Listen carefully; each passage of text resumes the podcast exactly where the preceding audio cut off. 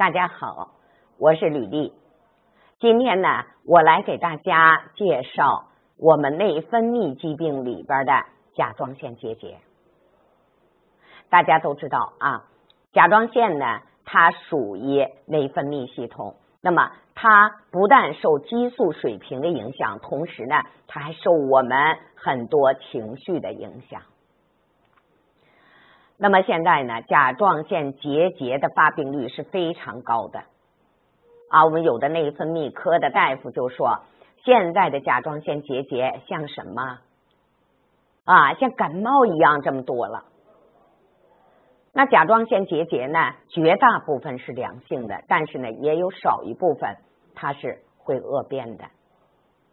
那我们怎么才能知道我们的甲状腺有结节了，或者是我们的甲状腺要长结节了呢？最简单的方法就是我们的目诊，就是我们的目诊。那么，在我们的瞳孔的中点。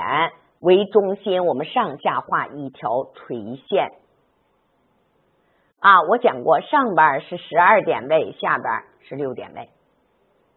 那甲状腺结节它会出现在哪儿呢？那就是在十二点位下沿的血管下边有挂路，就是挂的一个小黑点儿。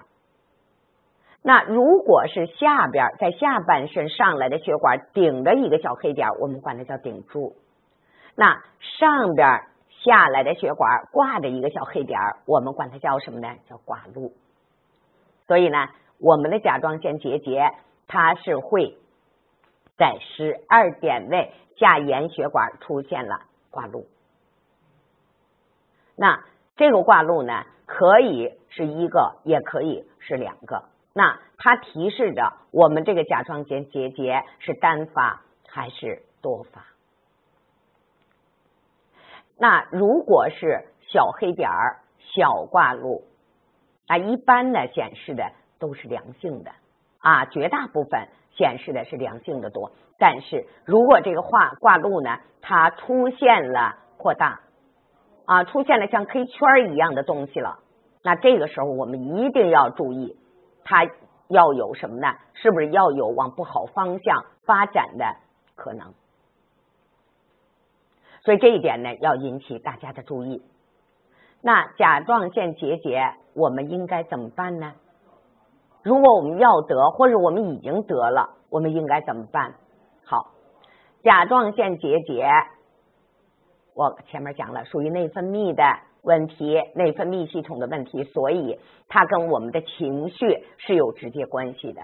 很多甲状腺结节的人，那都有肝气郁结，所以呢，我们的甲状腺结节发病率在女同志身上是要远远高于男同志的。所以我们首先第一个，我们就要注意解郁、解肝郁啊，然后怎么的？软坚散结啊，那么软坚散结呢？我们中医有很多很多的软坚散结的方法啊。如果真有这个问题，第一个你要注意，不要生气，少生闷气。第二个，我们去找好的中医啊，我们用一些我们非常好的中药来进行软坚散结啊，争取把这个结节给它散开。那么还有呢，如果有甲状腺结节的人，我们碘含碘的食物一定怎么的要少吃一些了啊，要少吃一些。所以这一点呢，也是大家呢需要注意的。好了，今天呢就给大家呢介绍到这儿了。喜欢我的请关注我，有问题的我们请在评论区留言，我会随时回复大家。